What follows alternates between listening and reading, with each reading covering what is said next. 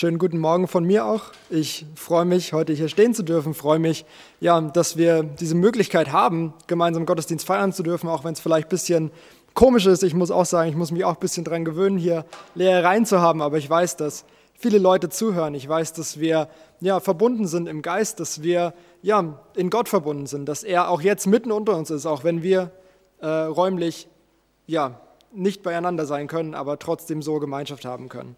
Ähm, und wie wir schon gehört haben, wir befinden uns in dieser Themenreihe, in dieser Predigtreihe über den ersten Petrusbrief, den ich persönlich total ja, ermutigend finde und der mir sehr lieb geworden ist. Den haben wir schon mal in der Jugend zusammen durchgemacht und da ist er mir schon besonders aufgefallen und ans Herz gewachsen und ich freue mich, dass wir auch jetzt nochmal diesen Brief durchnehmen. Und ähm, was ich so ähm, cool finde an diesem Brief ist, dass es sowohl für die Menschen damals als auch für die Menschen heute eine riesengroße Ermutigung ist. Und weil ich weiß, dass einige Menschen, die von euch, die gerade zuhören, schon ja, alle Predigten mitgehört haben, verfolgt haben und genau wissen, was die Situation der Menschen damals war, weil es schon vorher erklärt wurde, aber auch wahrscheinlich einige da sitzen, die das noch nie gehört haben, will ich sie einfach trotzdem noch mal kurz aufgreifen und die wichtigsten ähm, Dinge aufführen. Petrus schreibt hier an verschiedene Gemeinden, ähm, wie er am Anfang des ersten Kapitels äh, erwähnt, und diese Gemeinden sind zum größten Teil sogenannte Heidenchristen, also Menschen, die nicht mit dem Gesetz Gottes aufgewachsen sind, die genauso gelebt haben wie alle anderen Menschen um sie herum auch, also die ja einfach das Wort Gottes nicht kannten, jetzt aber zum Glauben gekommen sind und auf einmal sich ihr ja, ihr Leben drastisch geändert hat. Auf einmal machen sie nicht mehr bei den Sachen mit, die andere machen. Auf einmal ja, verhalten sie sich anders, sie reden anders, sie wollen andere Dinge. Und das stößt bei den Menschen um sie herum nicht immer auf positiven Zuspruch, sondern es macht es eher schwierig. So die Freunde, die sie vorher, ähm, mit denen sie Zeit verbracht haben, mit denen sie gefeiert haben, die sie geliebt haben, die sagen ihnen auf einmal schlechte Dinge nach. Die beschuldigen sie, dass sie Dinge tun, die sie gar nicht getan haben und machen ihnen das Leben schwer. Und das ist eine sehr schwierige Situation und eine herausfordernde Situation.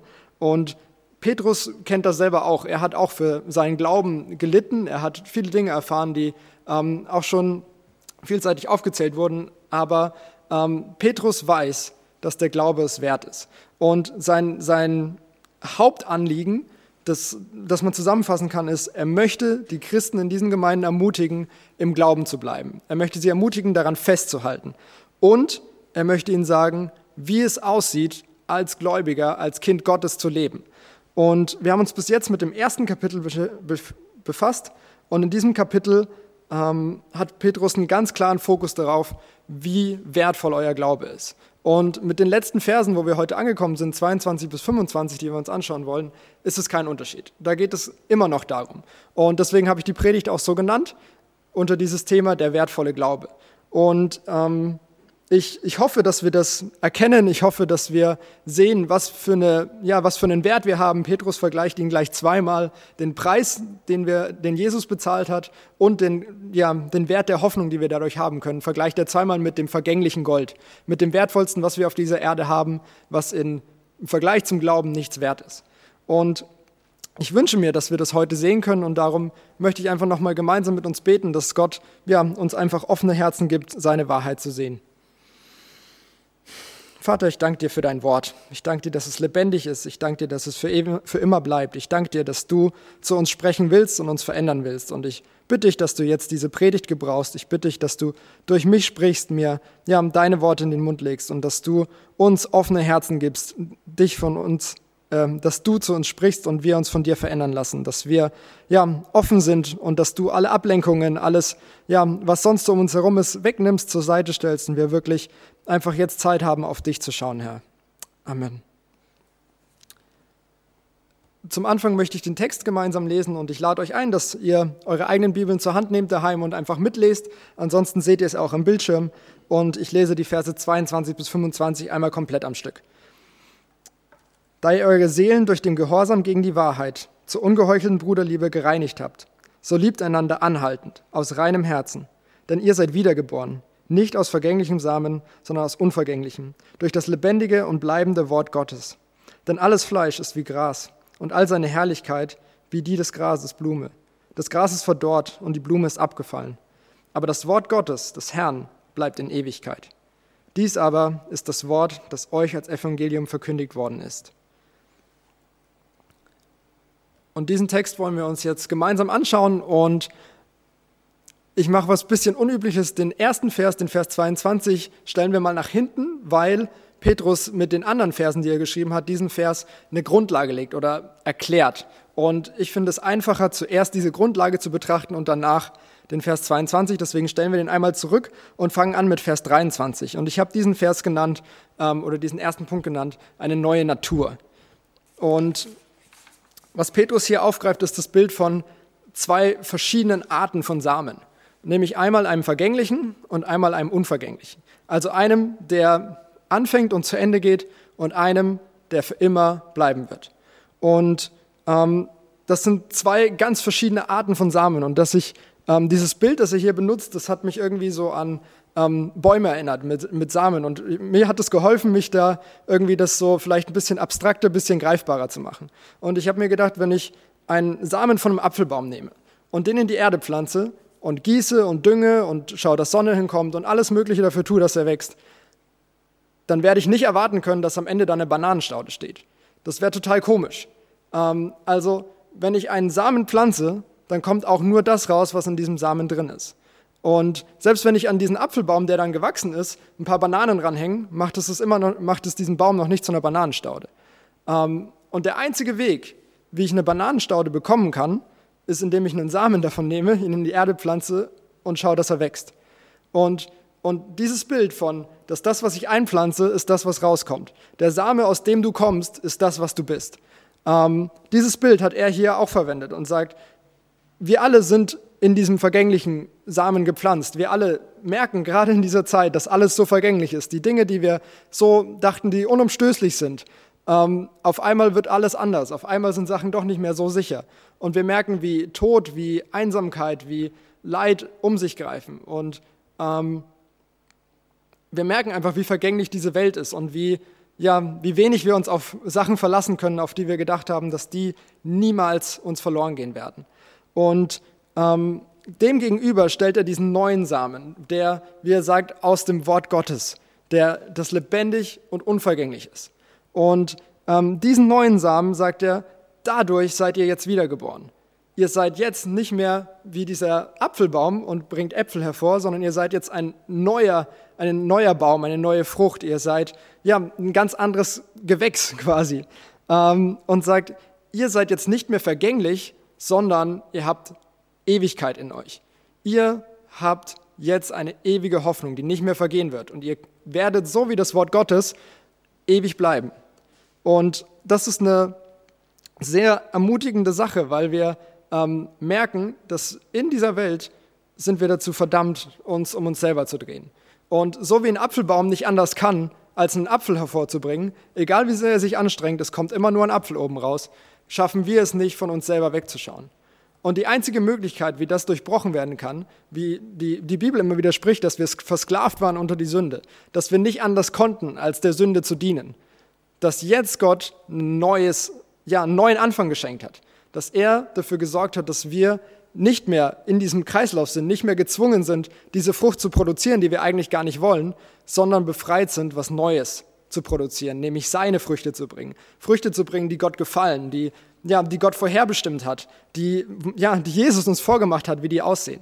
Ähm, und das ist total cool, dass wir jetzt wissen dürfen, okay, wir sind nicht mehr in dieser vergänglichen Welt. Wir leben jetzt nicht mehr für uns, sondern wir leben für Gott.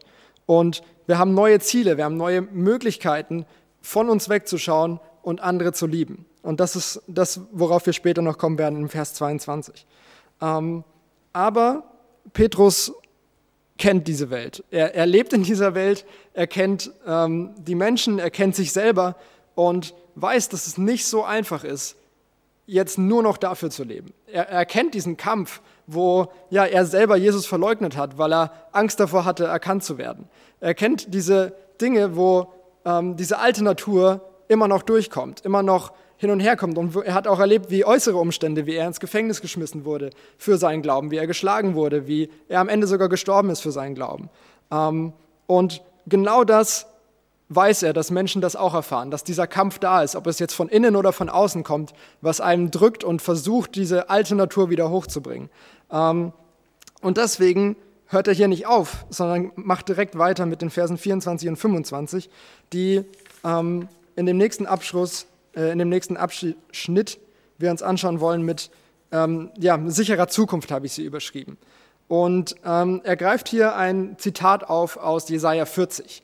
Und dieses Zitat ist ähm, ja in erster Linie an das Volk Israel gerichtet, aber es lernt uns was über Gott. Weil Gott ist von Vorbeginn der Zeit bis in die Ewigkeit genau der gleiche und er wird sich niemals verändern. Ähm, und er, er macht uns hier mit zwei Sachen klar. Und die eine Sache davon ist, dass alles, was in dieser Welt ist, und ich finde es so, so genial, dass heute Muttertag ist, dass äh, wenn wir in der letzten Woche in der Stadt waren, waren in allen Geschäften gab es Blumen zu kaufen. Und zwar die, die schönsten Blumen. Und ich war echt beeindruckt, was es für wunderbar schön aussehende Blumen gibt. Aber in ein paar Tagen, Wochen, was auch immer, werden all diese Blumen verdorrt sein und im Müll landen. Und genau das macht er auch mit diesem Vergleich, dass er sagt, alle Herrlichkeit des Fleisches der, ja, dieser Welt ist wie die Blume des Feldes und die, ist, die kann richtig schön sein, die kann wunderbar anzusehen sein, aber sie hat keinen ewigen Bestand. Es ist nichts, worauf du dein Leben bauen kannst, woran du dich festhalten kannst für immer, woran du sagen kannst, wenn ich das habe, dann bin ich, dann brauche ich nichts mehr anderes in Ewigkeit. Sondern das sind alles Sachen, die, die schön sind und die wir auch genießen dürfen, so wie die Blumen, die wir ja, sehen dürfen und uns daran freuen dürfen, dass Gott so kreativ ist und so genial diese Welt geschaffen hat, ähm, ist es nichts, woran wir uns festhalten können. Und, und er macht uns diesen, diesen Blick klar, dass egal wie schön Sachen in dieser Welt sein mögen, sie sind nicht für die Ewigkeit. Aber der Zuspruch von Gott, dass er uns sagt, ähm, dass wir ein ewiges Erbteil haben, wie, wie Petrus schon angeführt hat in diesem ähm, im ersten Kapitel, dass wir, ja, dass wir ein Erbe haben, dass wir eine Belohnung haben, dass wir was haben, was auf uns wartet im Himmel, das uns niemand nehmen kann. Das sind Sachen, worauf wir uns verlassen können, weil das kann uns niemand nehmen, das wird nicht schlecht, das ähm, ja, ist da und wartet auf uns und Gott selber passt darauf auf, dass damit nichts passiert. Ähm, und das, das zeigt uns, dass diese Sachen, die, dass wir, wenn wir für Gott leben, es vielleicht manchmal schwierig ist, es herausfordernd ist und Zeiten kommen, wo wirklich daran gerüttelt wird, wo, wie er geschrieben hat, dass es ja manchmal, dass wir manchmal für eine Zeit betrübt sind, dass wir manchmal leiden müssen für eine Zeit. Ähm, aber dass dadurch was zustande kommt, was viel wertvoller als Gold ist, was nicht von dieser Welt ist, nämlich echter, tiefer Glaube. Ähm, und dieser Glaube hat Bestand, genauso wie das Wort Gottes, weil er sagt, hier am Ende von Vers 25, das Wort Gottes bleibt in Ewigkeit und das ist das Evangelium, das euch verkündigt worden ist. Also dieses Evangelium, dass Jesus auf diese Welt gekommen ist und er unsere Schuld bezahlt hat und wir jetzt gerechtfertigt sein können und keine Angst mehr haben müssen vor der Zukunft, weil wir wissen, dass er gesagt hat, du bist mein Kind, ich liebe dich. Nichts und niemand kann dich von mir trennen. Weil Jesus das getan hat, können wir in Ewigkeit sicher sein. Und das Schöne ist, dass dieses Zitat eingebettet ist in, ähm, ja, in eine Vorhersage, in eine Prophezeiung von Jesaja, dass das Volk Israel, das kurz vor der Zerstörung steht, ähm, und wenn, dass es wiederhergestellt werden wird. Dass es zwar die Strafe tragen muss und leiden wird für seinen Ungehorsam, aber dass Gott sie nicht vergisst, dass Gott sie nicht aufgibt, dass Gott nicht sagt, okay, ihr habt einen Fehler gemacht und das war's, ich bin weg, schaut, dass ihr alleine klarkommt, sondern er ihnen sagt, hey, ich verlasse euch nicht. Ich bin, er, er, benutzt dieses Bild von einem guten Hirten. Ähm, und wir, wir wollen uns mal diese Verse angucken in Jesaja 40. Ähm, das sind die Verse ähm, 6 bis 8 ist das Zitat, aber wir wollen noch ein bisschen weiterlesen. Ähm, ich lese ab Vers 6 in Jesaja 40. Eine Stimme spricht, rufe. Und ich sage, was soll ich rufen? Alles Fleisch ist Gras und all seine Anmut wie die Blume des Feldes. Das Gras ist verdorrt, die Blume ist verwelkt, denn der Hauch des Herrn hat sie angeweht. Für wahr, das Volk ist Gras, das Gras ist verdorrt, die Blume ist verwelkt, aber das Wort unseres Gottes besteht in Ewigkeit. Auf einen hohen Berg steig hinauf, du Freudenboot in Zion. Erhebe mit Macht deine Stimme, du Freudenboot in Jerusalem. Erhebe sie, fürchte dich nicht. Sprich zu den Städten Judas, siehe da, euer Gott, siehe der Herr, kommt als starker und sein Arm übt die Herrschaft für ihn aus. Siehe, sein Lohn ist bei ihm und seine Belohnung geht vor ihm her. Er wird seine Herde weiden wie ein Hirte, die Lämmer seinem, äh, wie ein Hirte. Die Lämmer wird er in seinem Arm nehmen und in seinem Gewandbausch tragen. Die säugenden Muttertiere wird er fürsorglich leiten. Und ähm, dass dieses Zitat direkt da weitergeht, ist so genial, dass er sagt, okay, was auf dieser Welt passiert, was in dieser Welt ist, das hat keinen Bestand.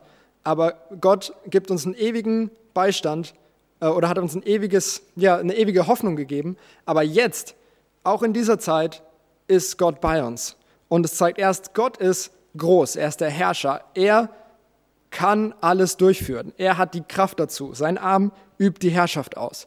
Er kann Dinge tun. Und was er sagt, ist nicht, dass er ja, einfach herrscht mit Gewalt, sondern er benutzt dieses Bild von dem Hirten, der seine Herde liebt, der die kleinen Lämmer, die nicht laufen können, die nicht mitkommen, in den Arm nimmt und bei sich trägt.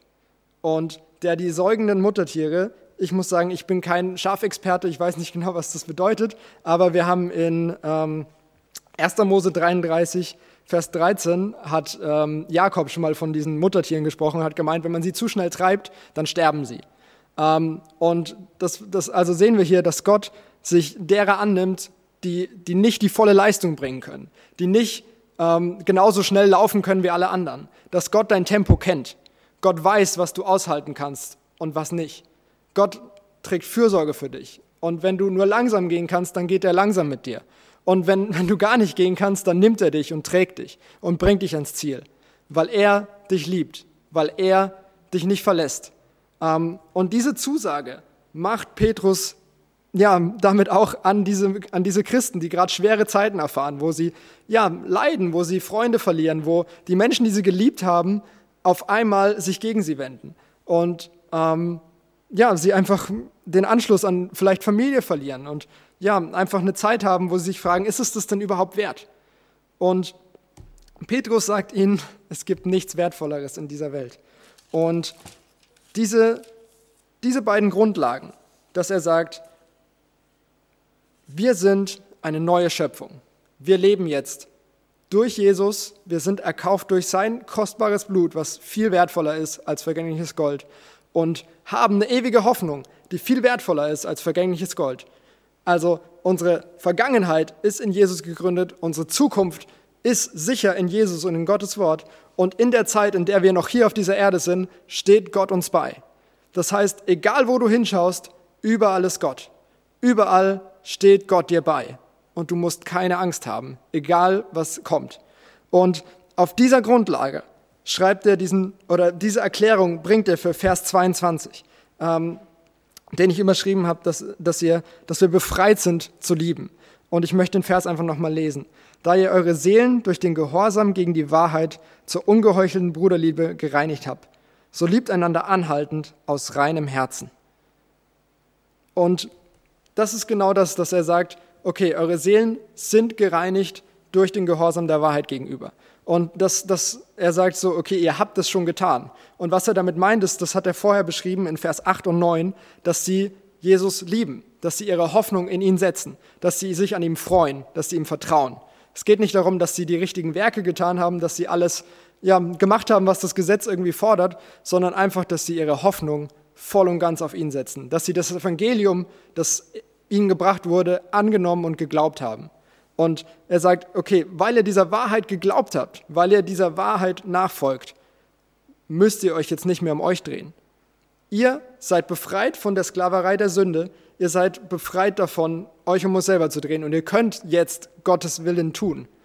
Und ihr müsst keine Angst haben, dass wenn ihr nicht auf euch schaut, dass ihr am Ende mit leeren Händen dasteht, weil Gott für euch vorgesorgt hat. Und ihr müsst keine Angst haben, dass ihr dann alleine dastehen werdet und dass ihr ja, nicht ans Ziel kommt, weil ihr zu schwach seid, sondern weil Gott auf euch aufpasst. Ähm, und deswegen sagt ihr, weil all diese Grundlage da ist, weil das alles gegeben ist, liebt einander. Und genauso wie Petrus gesagt hat, es gibt nichts Wertvolleres in diesem Leben als deinen Glauben, gibt es eine Sache, die genauso wertvoll ist, nämlich der Glaube deines Bruders und deines Schwesters, der Glaube von jedem anderen Christen auf dieser Welt.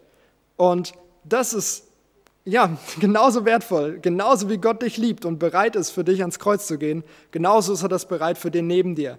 Und ähm, genauso liebt er die anderen Menschen auch. Und deswegen sagt Petrus hier, der ja, den ersten Ausblick darauf gibt, was es heißt, als Christ zu leben. Ähm, was er später auch noch ausführen wird in verschiedenen Lebensbereichen. Aber er hier sagt, wie wertvoll dieser Glaube ist. Und er deswegen sagt, passt aufeinander auf. Und, und ähm, in Kapitel 4, Vers 8 schreibt, schreibt er, dass der Teufel ist wie ein Löwe, der brüllt und herumgeht und versucht, Leute zu verschlingen, also versucht, Leute wegzuholen von diesem Glauben, ihnen diese feste Zuversicht zu nehmen. Und deswegen passt aufeinander auf. Deswegen liebt einander. Und, und er schreibt hier anhaltend und aus reinem Herzen. Und ich merke gerade in dieser Zeit, wo wir uns nicht so direkt sehen können, wo wir nicht einfach uns in der Woche treffen können oder ähm, ja, einfach der Kontakt so viel spärlicher ist, verliert man so schnell den Blick für andere. Ähm, und deswegen schreibt er hier anhaltend. Bleibt dabei.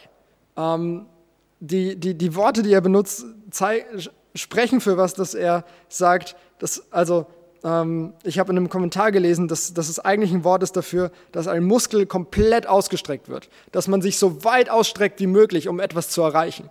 Und er sagt, genau das tut mit euren Geschwistern. Greift so weit ihr könnt aus und versucht eure Geschwister zusammenzuhalten, sie am Glauben zu halten, dass sie dieser Wahrheit weiterhin Glauben schenken und dass sie danach leben. Ähm, und und das tut aus einem reinen Herzen. Tut es nicht, damit ihr sagen könnt, ich habe meinen Dienst erfüllt, könnt, dass ihr sagen könnt, ich bin guter Christ, ich bin gehorsam der Wahrheit gegenüber, sondern weil ihr wisst, was es für ein Geschenk ist. Weil ihr wisst, wie wertvoll das ist. Und weil ihr seht, wie wertvoll euer, der Glaube eurer Geschwister ist. Deswegen habt Interesse daran, dass dieser Glaube weiter wächst, dass er ja, Bestand hat, auch in Zeiten, wo es, ja, wo Umstände schwierig sind, wo vielleicht unser Inneres sich dagegen wehren will, weil wir glauben, mein Plan ist besser als Gottes Plan. Ähm, genau da seid füreinander da. Und, und, und das ist der, der, der Kern dieses, dieses Abschnittes, dass er sagt, es gibt nichts Wertvolleres auf dieser Welt und du musst keine Angst haben, dass du dabei zu kurz kommst, weil Gott ja, Sorge dafür trägt, weil er sicher gemacht hat, dass du nicht mit leeren Händen dastehen wirst, wenn du ihm vertraust. Und ähm, deswegen möchte ich euch noch drei ja, drei Dinge mitgeben, wie das vielleicht aussehen kann. Das eine ist, glaubst du überhaupt, dass es eine Wahrheit ist? Glaubst du, dass das, wovon wir geredet haben, dass dieses Evangelium, dass Jesus auf die Welt gekommen ist und dass er der einzige Weg zu Gott ist, glaubst du, dass das wirklich eine Wahrheit ist? Und, und wenn du das glaubst, was hindert dich daran, dem zu folgen, danach zu leben? Ähm, wenn du ja, und wenn du nicht glaubst, dass es eine Wahrheit ist, was ist dabei das Problem? Warum glaubst du nicht, dass es eine Wahrheit ist? Warum glaubst du, dass das ausgedacht ist? Warum glaubst du, dass es egal ist, welchen Weg wir gehen? Ähm, und ich will euch herzlich ermutigen. Wir haben vorhin diese E-Mail-Adresse gesehen, wo ihr Fragen stellen könnt, die ihr habt. Nutzt das. Nutzt diese Fragen, weil hier geht es nicht um Kleinigkeiten, sondern hier geht es um eine Ewigkeit und das ist ganz schön lange. Ähm, die, die andere Sache ist, wenn du diese Wahrheit angenommen hast und wenn du glaubst, dass Jesus der Herr ist, dann ähm, ja, möchte, ich dich, möchte ich dir Mut machen, diese Wahrheit weiter zu erforschen. Kenne diese Wahrheit so gut du nur kannst und dann nutze diese Wahrheit, um deine Geschwister zu ermutigen. Und ich finde, jetzt gerade in dieser Zeit ist es so genial, dass wir uns gegenseitig über, ja, über Nachrichten, über Anrufe, über ähm, E-Mails, was auch immer, ermutigen können, dieser Wahrheit weiter Glauben zu schenken. Und ähm, damit du andere lieben kannst, das ist der dritte Punkt, musst du erstmal wissen, wie es ihnen geht, was sie brauchen, wie, wie man Liebe weitergeben kann. Und deswegen hab Anteil, hab Interesse an deinen Geschwistern, hab Interesse an den Menschen um dich herum und frag Gott, wie er, ja, was er für diese Menschen möchte, wie, wie du ihnen helfen kannst, was, was sein Plan ist für den, das Leben der Menschen um dich herum, wie du darin zum Besten dienen kannst, wie du aus reinem Herzen dauerhaft sie lieben kannst. Ähm, und, und, und das ist der Kern von dem Ganzen, dass wir einen wertvollen Glauben haben, den wir gemeinsam bis ans Ende tragen wollen.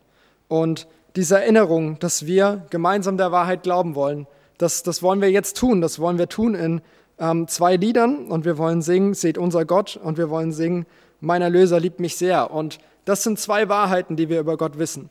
Eine Wahrheit ist, dass Gott wirklich groß ist, dass er der Herr dieser Welt ist, dass er all das gemacht hat. Und ich möchte gleich noch Verse auch aus Jesaja 40, wo wir dieses Zitat gelesen haben, ähm, noch kurz vorlesen, vor, bevor wir dieses Lied singen, wo genau das klargemacht wird, dass niemand Gott gleich ist. Und ähm, danach wollen wir schauen, dass dieser Gott, dieser Herrscher, dieser König, der alles in seiner Hand hat, dass er uns wirklich liebt, dass er ja alles bereit war zu geben, damit wir gerettet sein können. Und ähm, dafür wollen wir ihm danken. Und ich möchte jetzt noch diese Verse vorlesen und dann bete ich mit uns und dann wollen wir gemeinsam dieses Lied Seht unser Gott singen. Und diese Verse stehen in Jesaja 40 ab Vers 12. Wer kann das Wasser messen mit seiner hohlen Hand? Wer greift den Himmel mit der Handspanne ab? Wer fasst mit Eimern den Staub, der die Erde bedeckt? Wer wiegt die Berge mit der Waage ab und legt die Hügel auf die Waagschale drauf? Wer ermisst den Geist Jahwes? Wer wird von ihm in seine Pläne eingeweiht? Wen fragt er um Rat, dass er ihm auf die Sprünge hilft? Ihn belehrt über den richtigen Weg, ihm Erkenntnis schenkt und ihn zur vollen Einsicht führt. Seht, Völker sind wie Tropfen am Eimer für ihn, wie Stäubchen auf der Waage. Inseln hebt er wie Sandkörner hoch. Zum Brennholz reicht der Libanon nicht aus und sei, sein Wild nicht zum Brandopfer für Gott. Vor ihm sind alle Völker wie ein Nichts. Ihre Macht hat vor ihm kein Gewicht. Mit wem wollt ihr Gott denn vergleichen? Hält irgendetwas den Vergleich mit ihm aus? Vater, wir danken dir, dass du dieser große Gott bist, dass du unvergleichlich bist, dass du so viel größer bist, als wir es uns vorstellen können, dass du diese Welt geschaffen hast, kennst und ja, nach deinem Willen leitest. Und ich bitte dich, dass du uns hilfst, diese Wahrheiten zu glauben, dass du wirklich groß bist und dass du uns wirklich liebst. Und ja, ich bitte dich, dass du einfach in der kommenden Zeit uns wirklich Gedanken schenkst, deinen Willen schenkst, andere Menschen zu lieben, andere Menschen ja auf diese Wahrheit hinzuweisen. Drum bitte ich dich jetzt einfach auch um deinen Segen im, im Lobpreis, wenn wir gemeinsam singen dürfen, dass wir gemeinsam auf dich schauen dürfen, Herr. Zeig uns dich in deiner Herrlichkeit, in deiner Größe, in deiner Gnade, Herr. Bitte segne uns und sei mit uns in dieser Woche. Amen.